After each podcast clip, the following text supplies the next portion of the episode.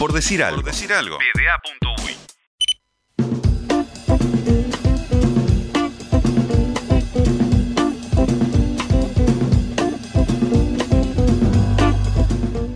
Estamos de regreso, sonaban recién los Rolling Stones de la mano de Nacho Ibarlucea que eligió la música. Muchas gracias Nacho y ahora ya estoy acompañado de Martina Pastorino y de Romina Castellini. ¿Cómo están? ¿Cómo estás? ¿Todo bien? Muy bien, por suerte. Eh, un gusto recibirlas acá y bueno, las recibimos además con, un motivo eh, en particular y muy especial que es eh, presentar el trabajo de la Fundación Mujeres Celestes que ustedes están presentando también a partir de... esta es la, primera edición de, esta revista, ¿no? Que, bueno, que va a tratar género, deporte y violencia. Y bueno, entonces queremos un poco que nos cuenten de qué se trata este material en particular, pero también del trabajo de la, de la fundación. Bueno, nosotras en realidad fuimos invitadas por la Fundación Mujeres Celestes para participar de su primer proyecto, que es esta publicación Género, Deporte y Violencia. Y lo que hicimos fue un artículo específico sobre gimnasia artística, que es lo que trabajamos. Marti trabaja como investigadora, yo soy juez internacional en realidad. Y hablamos un poco sobre eh, los casos de abuso que surgieron a partir de 2016, 2018 para adelante alrededor del mundo, en base sobre todo el documental Atleta A el año pasado en Netflix. Y bueno, comentamos un poco eh, qué es lo que pasó, cuáles fueron las iniciativas que surgieron a raíz de eso y la mirada también desde género y violencia que atraviesa obviamente a la gimnasia artística como disciplina. Sí, también aclarar que en realidad el proyecto eh, Mujeres Celestes seguro valga la pena este, convocar este, alguna de las, de las compañeras que están como liderando ese proceso para que cuenten un poco mejor. Este, lo, de Romy y lo mío fue un poco más este, kamikaze, retirarnos al agua, escribir sobre gimnasia, que cada vez que nos invitan vamos a ir copadas.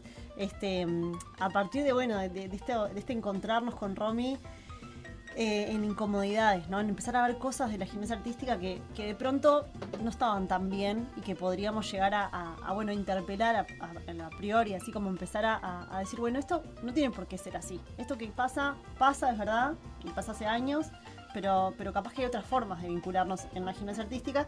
Y bueno, a partir de esas reflexiones es que empezamos de a poquito a animarnos también a, publicar cosas y, a salir a decir que bueno, que eso también tiene este un montón de responsabilidad, ¿no? Escribir esto no es, no es tan sencillo. No, claro, me imagino. Ustedes así, digamos, de, pique en, cómo se presentan. Eh, por ahí Romina conversaba sobre, sobre los documentales y las denuncias que hubo a nivel internacional. Y vos, Martina, eh, hablabas como de, bueno, de, cosas que les incomodan a ustedes eh, y que han vivido desde la incomodidad, pero a nivel local. Entonces, lo que yo me pregunto es, ¿dónde está ese nexo? Porque muchas veces vemos un documental o vemos por la tele o vemos en las noticias de no sé dónde eh, que pasa tal o cual cosa y creemos que es, es un mundo muy lejano. y en realidad obvio, no van a ser los mismos actores, no van a ser las mismas personas, pero, pero hay realidades que, que se replican. O sea, ¿dónde, ¿dónde, esas incomodidades tienen que ver con, por ejemplo, los, los documentales eh, que, que, se han mostrado y los casos de investigación periodística, que, las denuncias que han saltado? Sí, como vos decís, en realidad muchas personas cuando ven este tipo de materiales o, o, cosas en redes sociales o cosas que dice Simone Biles, que es la referente de la disciplina a nivel femenino por lo menos, creemos que esas realidades son ajenas, pero en realidad forman parte de una misma cultura que hay en la gimnasia artística que se le llama también cultura de abuso y a veces suena un poco fuerte la palabra, ¿no? Porque la gente asocia enseguida abuso con casos extremos que quizás no son eh, los más comunes. Pero hay un montón de conductas naturalizadas, de, de conductas de repente de no tomar en cuenta las opiniones de las gimnastas, de tomar gimnastas eh, mucho más chicas en edad a veces, porque eso da cierta ventaja también para trabajar con un entrenador o entrenadora, porque no tienen tanto tapés eh, como conocimiento o tanto manejo de, cómo manejarse como deportistas. Como por una cuestión de que es más fácil enseñarle al que arranca de cero o al que Sin duda. Y a veces eso no es tan consciente, ¿no? Es, parte como de la historia de la gimnasia artística. De cierto momento para adelante, en realidad, hay, hay una, digamos, hay como una especie de, de, corriente en la cual las gimnastas empiezan a ser cada vez más chicas en edad, en físico, eso tiene toda una simbología atrás, obviamente. Y digamos, Uruguay y, la realidad sudamericana no escapa a eso, ¿no? Es, una cultura a nivel mundial en el deporte, y además los entrenadores viajan, eh, toman prácticas de otros lugares, hacen intercambios, hacen cosas, entonces eso es, una realidad a nivel global, ¿no? Y, como disciplina, la gimnasia también es, es, una práctica, ustedes me corregirán, pero yo parto de la base, de, digamos, del prejuicio tal vez, eh, de que es una disciplina en la que la toma de decisiones en el momento de la competencia no es... Eh, no, está tan presente, ¿no? Es decir, eh, deportes como el fútbol, el básquetbol, donde hay oposición o donde, digamos, todo el tiempo hay que estar creando formas nuevas eh, de, hacer y de, ejecutar, eh, capaz que se, toman muchas más decisiones. Sin embargo, la gimnasia parece ser una cosa mucho más de, de repetición y de perfeccionamiento de ciertas formas, ¿no? Eh, bueno, sí, tiene una estructura bien diferente al fútbol y al básquetbol, sin duda. Yo no sé, eh, me, gustaría eh, exceder la discusión de si los deportes colectivos habilitan menos este menos disciplinamiento que, la gimnasia artística. Yo creo que no, que cualquier deporte en niveles de alto rendimiento tienen ciertos, este, ciertas formas de control sobre el cuerpo y de disciplinamiento, y de esto de necesariamente, bueno, ir a la repetición. Y también diría, no es cierto que en la gimnasia artística no hay espacios de creación y de juego, porque también los hay. Quien vaya a un gimnasio va a ver eso, va a ver este, esto de las posibilidades del cuerpo y la acrobacia. Este, el gimnasio es un lugar seguro en términos de, los materiales que se ponen, entonces es como bueno probar. Y ahí como un momento muy, muy lúdico y de disfrute. Eso es como lo primero. También, esto tiene que ver con lo que decía Romy, algunas tradiciones o mitos instalados en la gimnasia artística vos si le preguntás a un entrenador o entrenadora por qué las niñas tienen que empezar más, más pequeñas, te van a decir por dos razones. Uno, porque es más fácil ayudarlas en elementos difíciles, porque pesan menos, entonces al agarro, no sé qué. Y otro, porque eh, el desarrollo de la fuerza, por ejemplo, comparando con varones, el varones se da más, más adelante, entonces yo a los varones los entreno más, más grandes. Entonces los varones capaz que empiezan más tarde su iniciación deportiva. Y, esos argumentos son como, hay como una, un mito basado en, siempre en, fundamentos aparte biomédicos, ¿no? Porque cuando no sabemos qué decir, ponemos un argumento biomédico sobre la mesa y parece que, que zafa, ¿no? Y bueno, hay investigaciones que han este, comprobado que no es así, ¿no? Que, incluso la iniciación deportiva temprana es, es muy peligrosa. Este, sin embargo, eso está como reinstalado. Las competencias este, internacionales en gimnasia artística para las, para las mujeres empiezan a los nueve años. Hay torneos internacionales a los nueve años. Y de uruguayas este, que van a los nueve años, ¿no? uruguayas para traer un poco. Mm. Entonces, bueno, eso, este, Romy ya puede hablar más sobre todo de la parte de arbitraje. A mí me toca más la parte de la formación, este, porque, bueno, porque soy profesor de educación física, pero, pero porque me he dedicado más a eso, a mirar este, las formas de, de enseñar la gimnasia artística. Este, y y, ahí hay como estas cosas que circulan, estas ideas, ¿no? Este, cuanto más pequeñas, más fácil de entrenarlas, ¿no? Y tienen que ir este, incorporando desde chiquitas algunos movimientos, algunas formas y... y, digamos, ¿de qué manera? O sea, en realidad casi que te preguntaría, bueno, ¿cuál es la, edad ideal? Pero esa es una pregunta muy puntual, pero, eh, digamos, de, qué manera esto opera para que después los, los abusos sean más comunes o más frecuentes o más graves? Es decir, ¿cómo cómo se, podría desarmar un poquito esa, esa práctica, esa cultura del abuso a la que hacían referencia. Eh, seguro atrasando las edades de iniciación deportiva, eso es posible. Es decir, todo el sistema este, científico que, promueve la mejora de la performance deportiva ha hecho magia en, mejorar la performance. Entonces, ¿por qué no inventamos formas para que las gurisas puedan empezar más tarde? Seguro las hay. ¿no? Este, entonces, primero que nada, eso. A nivel de, de lo que pueda hacer la federación, puede establecer que los torneos sean bueno, no, hasta que no tengas tal edad no podés competir internacionalmente. Eh, esas son como algunas cosas. Eh, pero que bueno, con Romy enlistábamos ahí algunas, algunos factores de riesgo que hacen que la gimnasia artística sea particularmente este, peligrosa, ¿no? Y una es esta, son las, las edades de iniciación temprana, otras son los largos, las, las los tiempos de entrenamiento. Las gimnastas, incluso con nueve años, pasan entre cuatro y seis horas en el gimnasio. Es decir, a veces pasan más tiempo con su entrenador o entrenadora que con las familias, ¿no? O con, con grupos de pares o con... O con referentes educativos de otros ámbitos, ¿no? Escuela, liceo, demás. Muchas gimnastas, en Uruguay no es, tanto el caso, pero muchas gimnastas hacen homeschool, o sea que no participan de, un ámbito este, entre pares, ¿no? De formación. Eh, se van a torneos internacionales, a competencias, acompañadas de su entrenador o entrenadora solas, ¿no? Este, em, y además hay como una cuestión que tiene que ver con la cultura del éxito, y es que la gimnasta aprende desde chiquita que, cualquier eh, sacrificio vale la pena, porque la posibilidad es una medalla. ¿no? Entonces, eso justifica que, vivan situaciones que de pronto no están buenas y que ellas mismas capaz que no, no, no identifican como que no están buenas, además por su inexperiencia en la vida, por ser pequeñas, este, y bueno, y que van replicando o asumiendo que, que está bien que se las entrene así.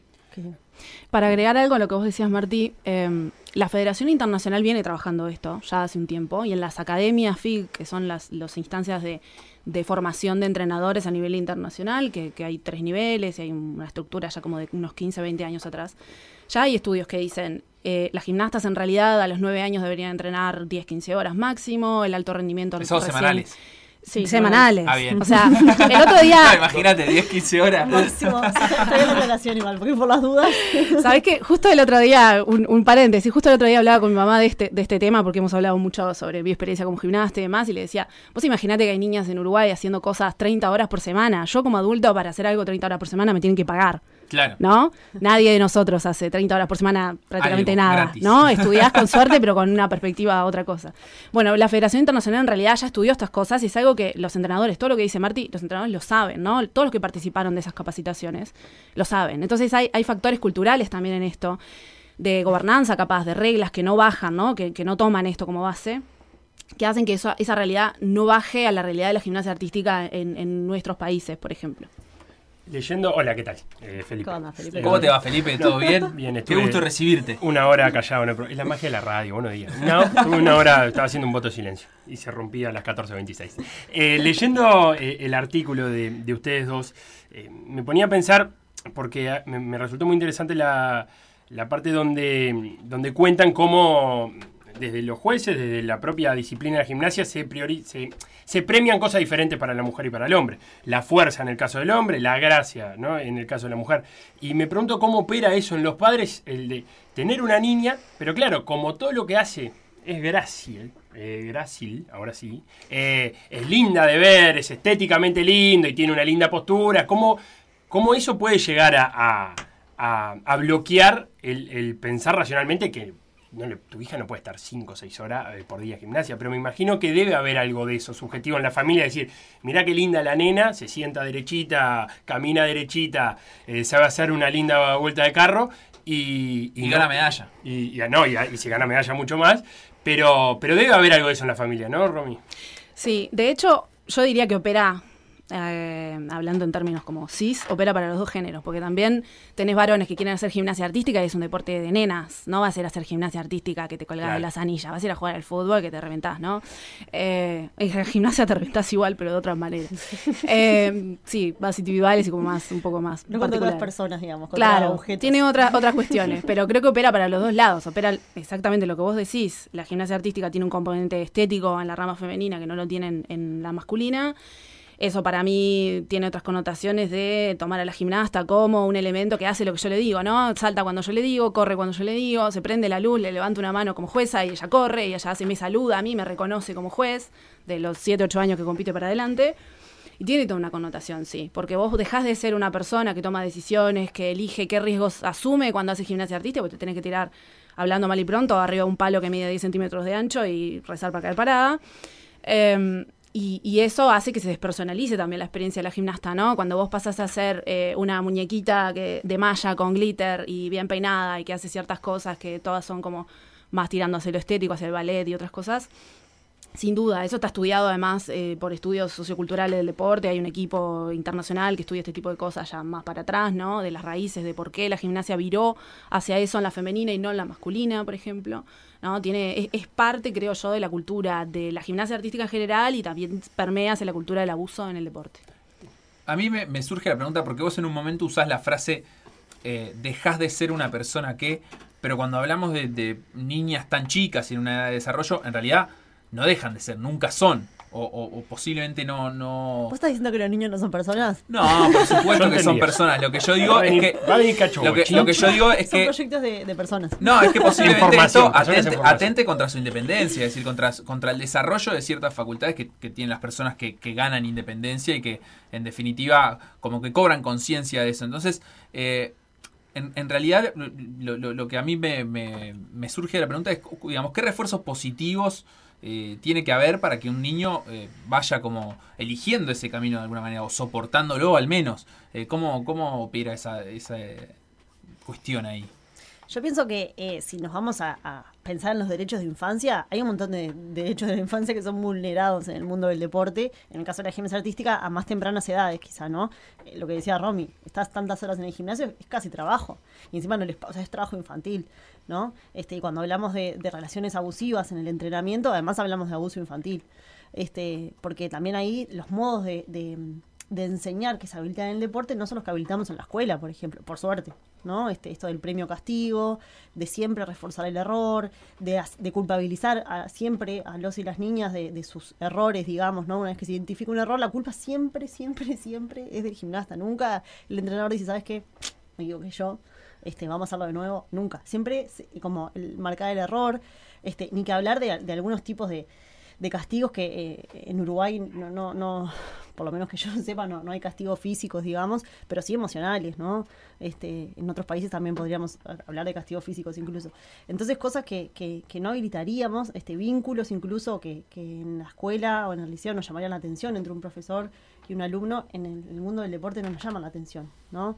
Este, entonces, hay como una habilitación a ciertas vulnerabilidades de la infancia, digamos, que, que preocupan. Eh, a mí me parece que, que, en todo esto también es válido, y arrancaba diciendo eso, decir, bueno, el deporte también es un espacio de disfrute, o sea, es un espacio de disfrute. Y quien elige hacer deporte, y si les preguntás vos, ¿por qué estás en el gimnasio? Porque me encanta estar acá, me encanta la gimnasia artística, me encanta volar por los aires, obvio. Y a las familias también, supongo que cuando eligen este que su hijo o su hija empiece un proceso de, de, deportivo, lo hacen a conciencia de que eso es un proceso formativo. Este, solo que hay que trabajar muy bien con quienes están a cargo de la formación justamente para que haya una intención educativa y no... Porque si no, esta idea de que el deporte es, es educativo en sí mismo, ¿no? Es un haces deporte, te vas a formar para la vida, ¿no? Este, no, te tiene que acompañar a alguien a formarte para la vida, si no, lo único que vas a hacer es replicar las violencias más crudas. Este, tiene que haber alguien con la intención de educar. Y eso depende, obviamente, de cada proyecto institucional donde haya alguien a cargo este, con eso en la cabeza, ¿no? Eh, en, la presentación de, la Fundación de Mujeres Celestes se hizo hincapié en algo que nosotros hace mucho que venimos hablando y es la, eh, diferencia abismal entre mujeres federadas y hombres federados, eh, pero particularmente, y esto también es algo que hemos hablado mucho en, en la falta, que esto es algo que marcaba Fernando Cáceres, el secretario nacional de deporte anterior, en la falta de mujeres en los puertos dirigenciales. Eh, salimos de una Secretaría Nacional de Deporte con que sus tres mayores cargos eran hombres entramos en otra que también sus tres mayores cargos eran hombres. Entonces yo le quiero preguntar si, habiendo más mujeres en cargos dirigenciales o entrenando, ¿se haría un espacio más seguro o son cosas que, que van por carriles separados?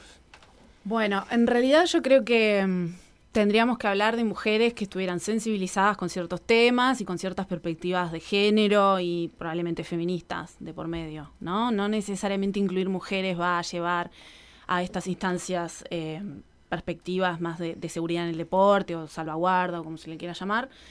Yo creo que sí, igual es importante, obviamente, por, por una cuestión de representatividad y de derechos de acceso, sin duda, y creo que también eh, en estos espacios eh, de gobernanza, sobre todo, por ejemplo, las federaciones, donde yo participé mucho tiempo, cada uno lleva sus intereses y sus vivencias y sus experiencias. Y cuanto más diverso sea un cuerpo directivo o, o una, un organismo de gobernanza X en el deporte, a cualquier nivel, siempre se va a enriquecer específicamente si eso va a llevar más seguridad o no, hoy no te lo sabría decir. Depende de la persona más que del género, te diría yo. Bien, pero es una lucha que hay que dar también, ¿no? Porque eh, los cargos de la toma de decisiones siguen siendo un ámbito masculino, ¿no? Sí, ahora leía, en la, en la Federación Internacional de Gimnasia, un deporte súper asociado ¿no? a lo femenino, históricamente y culturalmente, nunca hubo un pre una presidenta mujer. No, jamás. O sea, es como que te lo pones a pensar y decís, eh, el problema es la representatividad, justamente. El tema no es este binarizar la discusión y decir, bueno, está así hombres y mujeres, porque ahí yo te diría, bueno, también pensemos en que personas trans, personas intersexos, o sea, como una diversidad mayor de, que represente, eh, evidentemente, la, las personas que participan del deporte. Este, sin duda, la brecha ahí de género es bien clara, lo que está diciendo, ¿no? Este, que claro, pero es un deporte... tema de representación, me gusta eso que está diciendo, porque sí. es, es un deporte donde lo practican muchas más mujeres que hombres, sería hasta lógico que sea dirigido por más mujeres que hombres. Bueno, pero ahí tenés que ver también qué tipo de personas pueden acceder a cargos políticos o de gobernanza, que además son honorarios en su gran mayoría. ¿Quién tiene más tiempo para asistir a una asamblea a las 10 de la noche en Uruguay nomás, no? En general van a ser los hombres porque tienen más espacio de ocio y más vida pública que las mujeres, porque las mujeres en general tenemos a, cargo tareas de cuidado. Eso es una línea, por ejemplo, bien clara que sí está en la medida en que esto siga siendo honorario o no profesional, vamos a claro. poner esos términos, van a acceder menos mujeres que hombres, casi que de base. Sin duda, a, a, a donde, donde se nos recuerda que, que, el deporte está como atravesado también por las cuestiones meramente sociales, o sea, no, no, no solo, digamos, no, no es como esa burbuja que funciona sola, es decir, la, la, las mujeres en general en Uruguay tienen estas características, estas condiciones en su uso, manejo del tiempo, bueno, es más difícil que estén participando de estos espacios. Sí, yo creo que, que lo que nos trae todo esto es, eh, bueno, hay que atravesar una perspectiva de género a las decisiones sobre lo deportivo, a la formación deportiva, este, eso seguro, más allá de, de- también pensar en, los términos de, brechas de acceso o, o la representatividad de los espacios de poder. Este, que quien esté a cargo de esos espacios efectivamente pueda pensar este, en términos de, de inclusión y diversidad, seguro, eh, y también en esto, bueno, de la formación deportiva, la formación deportiva de- del Uruguay no toma estos temas, pero ni, ni cerca, ¿no? Recién la licenciatura en educación física incorpora algunas de estas discusiones este, desde hace una década, pero, pero en relación a la formación técnica, este, que es la que habilita el ejercicio en general del- de los deportes, no, no hay formación. Bueno, la fundación dice que uno de sus objetivos es, esta Fundación Mujeres Celeste, es poner el tema sobre la mesa. Ahora, ¿cómo le hablamos a los que no le estamos llegando? Porque una cosa es poner el tema sobre la mesa en este ámbito, en el ámbito de la gente que ya escucha, eh, en el ámbito de la ONU, en el ámbito de embajadas, y otra cosa, y eso, el desafío, me imagino yo, es hablarle, traspasar eso, que ya están como dispuestos a escuchar.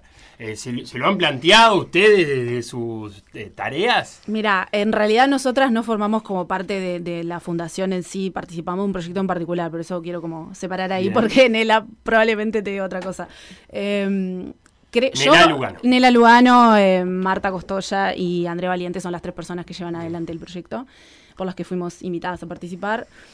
Yo personalmente creo que un ámbito que a veces no se mira tanto desde el punto de vista de las campañas y de los organismos de gobernanza que plantean proyectos, que son los padres y madres de niños y niñas, ¿no? que, que van a un deporte, van a un gimnasio y necesitan saber, tener alguna pauta de por qué ese lugar sería bueno o malo para su niño o su niña. Creo que es un actor clave porque básicamente son los que tienen los incentivos para cuidar a, a su hijo o su hija y para pagar un gimnasio u otro. ¿No? Entonces ahí tienes un incentivo clave de, de- de quién llevaría la Son- batuta son en los este tomadores de decisión. Son los que eligen si mi hijo va a uno u otro lugar. Sin duda, y para mí ahí hay, hay un ámbito, hay una simetría de poder y de información, ¿no? O sea, si yo fuera madre y llevar una niña a un gimnasio, yo no soy la persona que va a saber qué es una práctica segura. Yo me voy a guiar por entrenador o entrenadora que me dice, no, está todo bien, mira, tu hija va a ir a competir y la va a pasar bárbaro y mi hija me va a decir, tipo, pa, la verdad la pasé bárbaro, no te va a decir otra cosa una gimnasta, ¿no? Entonces, eh, ahí hay mucho por educar, por sensibilizar y por, por hacer visibles también eh, iniciativas que a veces están más en el exterior que en Uruguay. En Uruguay estamos un poquito en pañales en estos temas de seguridad en el deporte. Y creo que ahí hay un gran ámbito para trabajar. Eh, yo empezaría, en- en- desde mi perspectiva, empezaría por ahí. Este, me parece que es importante y obviamente sensibilizar y, y educar y capacitar a, a, um, tomadores de decisión, sin duda, en federaciones y en organismos deportivos varios. Si nos dan bola, no lo sé. Bueno, es todo proyección, ¿no es O sea, cierto? seguramente si vamos con esta idea de, de, de prohibamos las competencias internacionales para niñas de 5 años, a Romina y a mí nos echan del país. Sin o duda. sea, no creo que tengamos mucha receptividad en relación a ciertas ideas.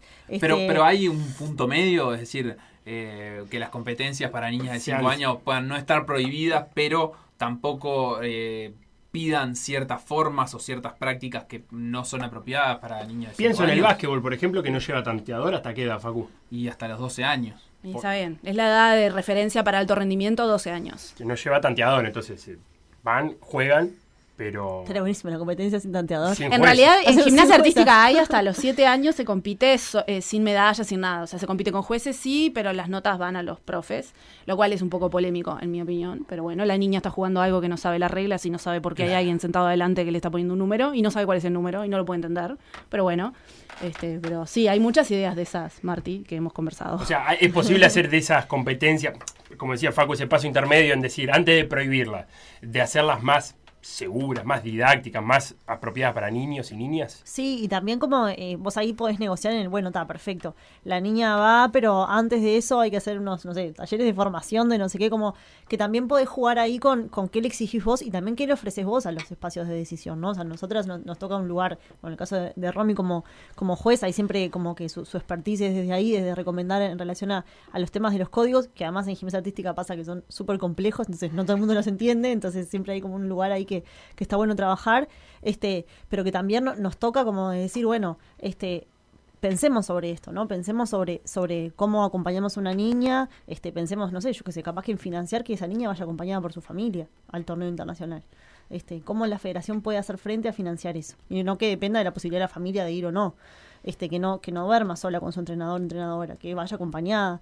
Como hay cositas que podemos ir este, pensando en cambiar, eh, que quizás justamente no es, no es prohibir así como de, de, de allá de plano, pero, pero sí ir, este, no sé, modificando la- las formas en que las evaluamos, en que este, no sé, eso se- seguro este, hay cosas este, para pensar. Y algo para agregar cortito, también pensar un poco en los modelos de negocio de los gimnasios atrás de esto, porque eh, no hay que olvidarse que una vez que uno avala o prohíbe ciertas cosas, hay, hay gimnasios atrás que tienen que seguir trabajando, hay entrenadores que, que hacen bien su trabajo y, y quieren seguir laburando y quieren seguir teniendo su gimnasio lleno de niños y niñas de cualquier edad. Entonces, también empezar a pensar un poco cuál sería el modelo de negocio ideal, digamos, en, en el buen sentido, o sea, en, en el sentido de que son empresas que tienen que seguir funcionando y que dan trabajo a un montón de gente, ¿no? Y que hay gente que vive de eso y bueno, pensarlo también como un sistema eh, de cuál sería lo óptimo poniendo a los niños y las niñas en el centro para todos los involucrados. Y, y desde el punto de vista de, de- de ese niño o niña, eh, la iniciación en el deporte, o sea, en, en- una práctica específica deportiva a temprana edad es negativa, pero la educación física eh, es, es relativamente, o sea, es positiva a toda edad, ¿no? En ese sentido no, no, no hay como una tranca, no es, eh, digamos, el mensaje de decir, no, alejen a sus niños de la actividad física porque No, obviamente... por supuesto que no, este, tal cual que no. Sí que la práctica deportiva sea un espacio de disfrute y en el momento en que ese niño o niña pueda decidir que eso va a ser su carrera este, profesional, porque no deja de ser una carrera profesional, en Uruguay no lo vemos así, pero quien decide vivir del deporte es una carrera profesional y debe ser así remunerada y así este, concebida en términos de derechos, ¿no? Este, bueno, que, que, que una persona que resuelva eso, este, bueno, se la acompañe a, a esa carrera deportiva este, claro, un niño o niña a los nueve años no puede decidir eso, ¿no? Este, como muy pronto. Este, entonces ahí me parece que en eso es que decimos, bueno, capaz que podemos demorar un poquito más y, y ya se está demostrando, Simón Biles compitió con 24 años de su segundo juego olímpico, eso hace 10 años capaz que era una novedad. Hoy en día es lo más normal y está buenísimo que sea así. Chusovitina se, re- se retiró en este último juego olímpico con 40 y pico de años y también rompió todos los récords. Ella dijo, bueno, yo seguí entrenando a un nivel espectacular, ¿no? Clasificó Juegos Olímpicos, es una gimnasta de, de muy buen nivel este, y demuestra que hay un montón de, mitos en decir, bueno, no, la edad ideal de la gimnasta es a los 18 años, después de ahí ya empieza a caer. A los 18 años, o sea, es una burisa. Claro, pero más que además es un deporte donde la, caída de, esos mitos a veces va en, cómo evalúan lo- lo- los jueces también, ¿no? O sea, porque en el fútbol, eh, de repente, eh, digo, por, por- mencionar un deporte fácilmente entendible, pero en atletismo lo mismo, ¿no? Eh, es decir, lo, lo que te marca al final es un resultado que no depende de otra persona. Es decir, si vos hiciste un gol o no hiciste un gol, no, no es porque otra persona vino y dijo que vos hiciste un gol. En cambio, en, en la gimnasia sí hay, sí media una cosa de, bueno, cierto puntaje es eh, hay, una cierta subjetividad que tal vez no sea tal, es decir, tal vez los, jurados sean como muy, los jueces sean muy precisos en las notas que ponen, pero de todas formas el reglamento también puede ser modificado para, para generar eh, un deporte más amigable a, a- una edad adulta y no a una edad tan joven. Sin duda, eh, tiene un componente más subjetivo que otros. De todas maneras, no sé, los deportes de equipo como fútbol, básquetbol, lo que sea, siempre tienen tarjetas y cosas de por medio que tampoco están como acá eh, está la línea, ¿no? Pero sí, los, los reglamentos de gimnasia artística se cambian cada cuatro años. De hecho, ahora en enero de 2022 empieza a regir uno hasta el final de París 2024, diciembre. Y tiene un montón de componentes que no son tan objetivos y que no son tan eh, transparentes, si querés, en el sentido de que yo como juez, cuando arbitro un panel, eh, pasa la gimnasta delante mío, yo le doy un número, que vas a un promedio en realidad, que nadie sabe qué, no- qué nota puse yo. A ella le van a dar una nota final, que es un promedio de una mesa. Nadie va a saber qué, qué puse en mi hoja, qué nota le di aparte, ¿no? Eso es de repente en torneos más grandes hay una, un desglose un poquito más grande de eso que también tiene sus riesgos, porque de repente dicen, ah, la jueza de Uruguay puntuó a tal cosa, con, ¿no? Por el componente subjetivo que tiene, pero, pero no hay una transparencia a veces, ¿no? Na- nadie mira mi hoja y dice, mira, en el paro de mano yo le di tal cosa, o vi este error acá, no, no es así, como sí están expuestos otros jueces de repente y a veces mucho, ¿no? De, de, por equipos que vos los ves y, y sabes qué decisiones toman en el momento. Sí, hay de los 10 puntos este, de ejecución que puede obtener una gimnasia, una gimnasta, hay 0,8 en el caso de las, de las mujeres en suelo, que es de presentación artística. O sea, puede obtener una penalización de hasta 0,8 puntos. Corregime, Romy, si me equivoco. Está bien, está bien. Este, que, que hace a cómo ella se presenta en su coreografía, en sus movimientos. Visión global del espectáculo. Es como, ahí va, tal cual. El- Es- es el, el componente polino de la mesa, Sí. viste, que levantás sí, ahí. sí, y ahí hay como... Carnaval, carnaval. la Un FIFO 8% es eso. Sí, la, la Federación Internacional ha ido generando cuadros que a veces los leemos y son, este, parecen inverosímiles, pero los tenés que saber como jueza y, si, y tenés que justificar de dónde sacaste ese puntaje, ¿no? Este, son como la gracia de atraer al público, por ejemplo, este, que la gimnasta demuestre sus emociones, la emoción de la gimnasta en ese Sí, momento. mucho más car- hay un mucho más carnaval. en- hay mucho más carnaval en la gimnasia de lo que creía. Acá acaba de ser eh, comunicación con el público. Sí, es sí, importantísimo. Texto e interpretación. Este, Interpretar un personaje. Puesta en escena, señor. puesta en escena movimiento ser. escénico. Claro. Pero es así, es, una, es un arbitraje que en ese, en ese 0,8 es así. Y no es subjetivo porque está este, eso, establecido. Sin embargo, ahí se juega mucho, ¿no? De lo que esperamos que sean, dice algo así como delicadeza y, y, y estilo femenino, una cosa así. Estilo personal y Sí. cosas por el estilo. sí. Entonces, bueno, ahí estamos esperando cosas de, de comportamientos de las gimnastas. Y eso no se lo pedimos a los varones, sin duda, ¿no? Porque no tienen coreografía ni esa evaluación. Ah, no hacen piso. Los varones no hacen piso. Hacen piso pero hacen sin música, que eso es un componente bastante importante de lo que decía Martina. La, la conexión entre la música, el personaje y la coreografía es importante, pero los varones no lo tienen. Que además es mucho menos cansador, porque imagínate, una gimnasta hace sus diagonales, no sé, tres Sí. mortales, no sé qué, cansadísima llega y tiene que seguir bailando, un minuto y medio bailando. ¿No? Este, los gimnastas, si los ven, hacen sus diagonales. ¿Y hay un por qué paran, no tienen respiran. música los varones? ¿O, o nació así? Porque no es de hombre, Felipe, no es de hombre. No pero pones una música así. Yo le he preguntado- Le pones un Imagine Dragon ahí y claro, te queda guau.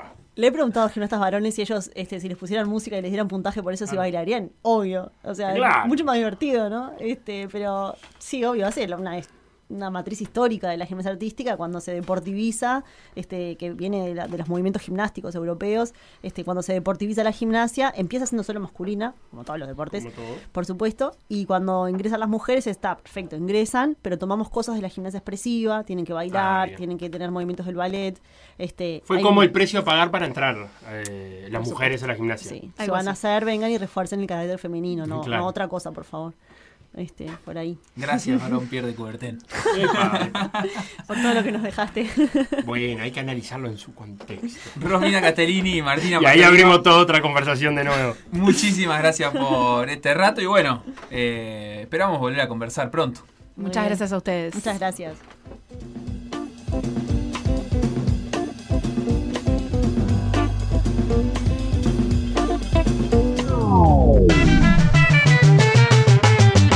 Lo que pasó en Por Decir Algo, revivirlo en pda.uy o buscar los podcasts en Mixcloud o Spotify.